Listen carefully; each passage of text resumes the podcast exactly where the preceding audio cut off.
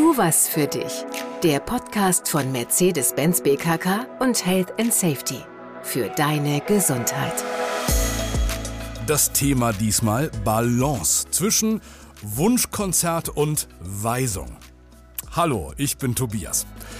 Heute erfährst du, wie du als Führungskraft die Balance hältst. Einerseits für deine Mitarbeitenden ein offenes Ohr zu haben, also deren Bedürfnisse und auch Wünsche zu berücksichtigen und gleichzeitig die Teamziele, die Abteilungsziele, Unternehmensziele im Auge zu behalten.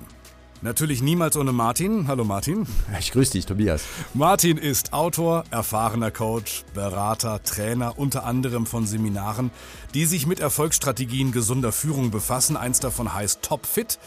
Kennst du vielleicht? Topfit-Seminare sind ein Angebot für Führungskräfte bei Daimler. Außer Topfit at Daimler gibt es noch ja noch viele weitere Gesundheitsangebote im Unternehmen. Du findest Informationen im Social Intranet oder direkt bei der betrieblichen Gesundheitsförderung an deinem Standort.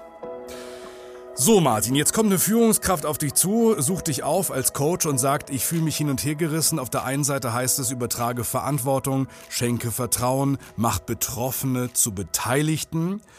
Andererseits habe ich auch Zielvorgaben, klare Ziele, die mir wenig Spielraum geben, jetzt so ein, so ein Wunschkonzert meines Teams zu bedienen. Hm. Das Bild vom Wunschkonzert ist tatsächlich eine gebräuchliche Metapher. Ja. ja. Manchmal muss auch ein Ponyhof für die Bedürfnisse der Mitarbeitenden herhalten. Also beides, Wunschkonzert oder Ponyhof, legt im Grunde ja die, die Hilflosigkeit von Führungskräften offen, die nicht wissen, wie sie mitarbeiterorientierten Führungsstil mit den Anforderungen, die sie seitens übergeordneter Chefetagen äh, spüren und die an sie herangetragen werden, unter einen Hut bringen sollen. Da fühlt sich so mancher zwischen den Stühlen. Aber stell dir einen Mitarbeiter oder eine Mitarbeiterin vor, der gesagt wird, man sei ja hier schließlich nicht auf dem Ponyhof. Ja, da geht eine Schranke runter. Ne? Mhm. Das, das ist ja so, als wenn ich sagen würde, ähm, hab bitte ab jetzt keine Bedürfnisse mehr, hab keine Wünsche mehr, hab, mhm. hab keine Ambitionen mehr, keine eigenen. Ganz genau. Ja, ist eine Killerphrase. Ne? Engagement im Keim erstickt. Ja. Mach dir zunächst bewusst, alle Menschen haben Bedürfnisse und ein besonders stark ausgeprägtes emotionales Bedürfnis ist das Bedürfnis nach gutem Kontakt, nach Zugehörigkeit. Es kommt bei jedem von uns unterschiedlich zum Ausdruck. Im Wunsch nach Anerkennung, nach Nähe, nach Geborgenheit, auch im Wunsch nach Harmonie, der nicht selten in dem Gefühl mündet, es allen recht machen zu wollen. Und neben dem Bedürfnis nach Zugehörigkeit werden auch andere emotionale Bedürfnisse im Alltag deutlich. Mhm. Welche sind das? Das sind zum Beispiel der Wunsch nach Berechenbarkeit, nach Regeln, nach Normen. Also eben alles, was Sicherheit und Orientierung bietet. Oder auch das Bedürfnis nach Selbstbestimmung, nach Entscheidungs- oder Handlungsfreiheit. Und schließlich auch das Bedürfnis nach persönlicher Entwicklung, nach Lernen, nach Neuem, nach Veränderung. Also all diese Bedürfnisse hat jeder von uns. Der eine mehr von diesem, der andere mehr von jenem. Aber niemand hat keine Bedürfnisse. Mhm. Zugehörigkeit, Orientierung, Lernen und Selbstbestimmung, also als vier emotionale Grundbedürfnisse, die Menschen haben, die sie, wenn man Glück hat, auch zum Ausdruck bringen, aber manchmal auch nur indirekt zum Ausdruck bringen. Was heißt das für mich als Führungskraft? Ich kann ja nicht alle Bedürfnisse befriedigen, das geht ja gar nicht. Richtig. Aber das ist es, was Mitarbeiterinnen und Mitarbeiter erwarten. Jeder erwartet als Individuum mit seiner persönlichen Stärke, mit seiner Neigung, mit seinen Sorgen, mit seinen Wünschen wahrgenommen zu werden. Und damit sind wir wieder beim Ponyhof. Ja, der das Leben ja nicht ist. Exakt. Und wobei, Bedürfnisse wahrnehmen bedeutet nicht, alle Bedürfnisse auch zu befriedigen oder zu bedienen. Ja. Wahrnehmen heißt, erkenne das Bedürfnis als Führungskraft des anderen an und teile ihm mit, welches Anliegen, welchen Wunsch du bei ihm oder bei ihr verstanden hast. Ja. Die Tatsache, dass du diese Perspektive wechselst und dich in den anderen hineinversetzt und du sagst, was du wahrnimmst, das wird als Wertschätzung empfunden. Ja, sehr spannend. Du interessierst dich für den Menschen, nicht für die Arbeitskraft. Und damit schaffst du Nähe, du schaffst guten Kontakt. Und das ist die erste Säule, auf der die Kunst gesunder Führung ruht und hat mit Wunschkonzert überhaupt nichts zu tun. Ja. Wenn du erste Säule sagst, dann rate ich mal, gibt's noch eine zweite Säule. Gut geraten. also eine zweite Säule, auf der die Kunst gesunder Führung basiert. So ist es. Ja, die zweite Säule handelt von den Bedürfnissen des Unternehmens. Diese kommt in Werten, in Zielen und Strategien zum Ausdruck und entsprechen nicht notwendigerweise den Bedürfnissen deiner Mitarbeitenden.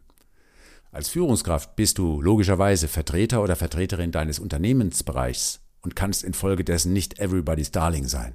Es ist Teil deiner Aufgabe, couragiert unternehmensangemessene Entscheidungen zu treffen und dich für diese einzusetzen.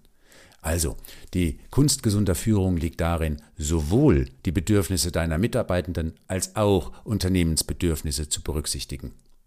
Die Kunst ist beides täglich auszubalancieren. Dass man da mal nicht äh, bereut, Führungskraft geworden zu sein. Also auf der einen Seite Unternehmensentscheidungen treffen und auf der anderen Seite die Bedürfnisse meiner Mitarbeiter, meiner Mitarbeiterin zu befriedigen. Beides aus einer Hand. Du sagst sogar beides täglich ausbalancieren. Ja, die Quadratur des Kreises. Ne? Ja, ähm, ja. Die, die Lösung, die Balance liegt in deiner Empathie für die Erlebniswelt deiner Mitarbeitenden. Mhm. Das schafft Nähe und schafft guten Kontakt. Mhm. Und in der plausiblen Erklärung unternehmerischer Entscheidungen. Menschen wollen den Sinn verstehen. Mhm. Also zusammengefasst, erst Empathie, dann Hintergrundinformation. Erst Kontakt und dann fachliche Erklärung. Klingt banal, ne? Ja. Ist es aber nicht. Schnell sind viele Chefs mit sachlichen Informationen. Spärlicher fallen die Erklärungen aus. Und Empathie bleibt oft auf der Strecke. Ja. Die Kunst gesunder Führung ist wie auf einem Seil balancieren. Du verlierst die Balance in jedem Moment und findest sie in jedem Moment wieder. Und gleichzeitig brauche ich für das auch wirklich Zeit, die ich mir nehmen muss. Ne? Genau so ist es. Ja. Martin, Dankeschön. Ich fasse nochmal zusammen. Einfach nochmal stoppen wenn dir das Wort vom Wunschkonzert oder vom Ponyhof auf der Zunge liegt, nochmal dran denken. Es geht darum, die Balance zwischen den Bedürfnissen der Menschen und denen des Unternehmens herzustellen. Das ist genau deine Aufgabe als Führungskraft. Gestalte diese Balance, indem du zunächst ja die Nähe zu deinen Mitarbeiterinnen und Mitarbeitern herstellst, indem du Empathie hast, entwickelst für deren Wünsche und Bedürfnisse und diese Bedürfnisse auch bedienst und erst dann sprich über notwendige Entscheidungen zu den Zielen, auch zu den Werten deines Verantwortungsbereichs und erklär das gut. Erst Kontakt, dann Information. Habe ich verstanden. Martin, Dankeschön. Danke. Und äh, dir viel Spaß dabei. Das war eine weitere Folge von Tu was für dich. Der Podcast von Mercedes-Benz BKK und Health and Safety.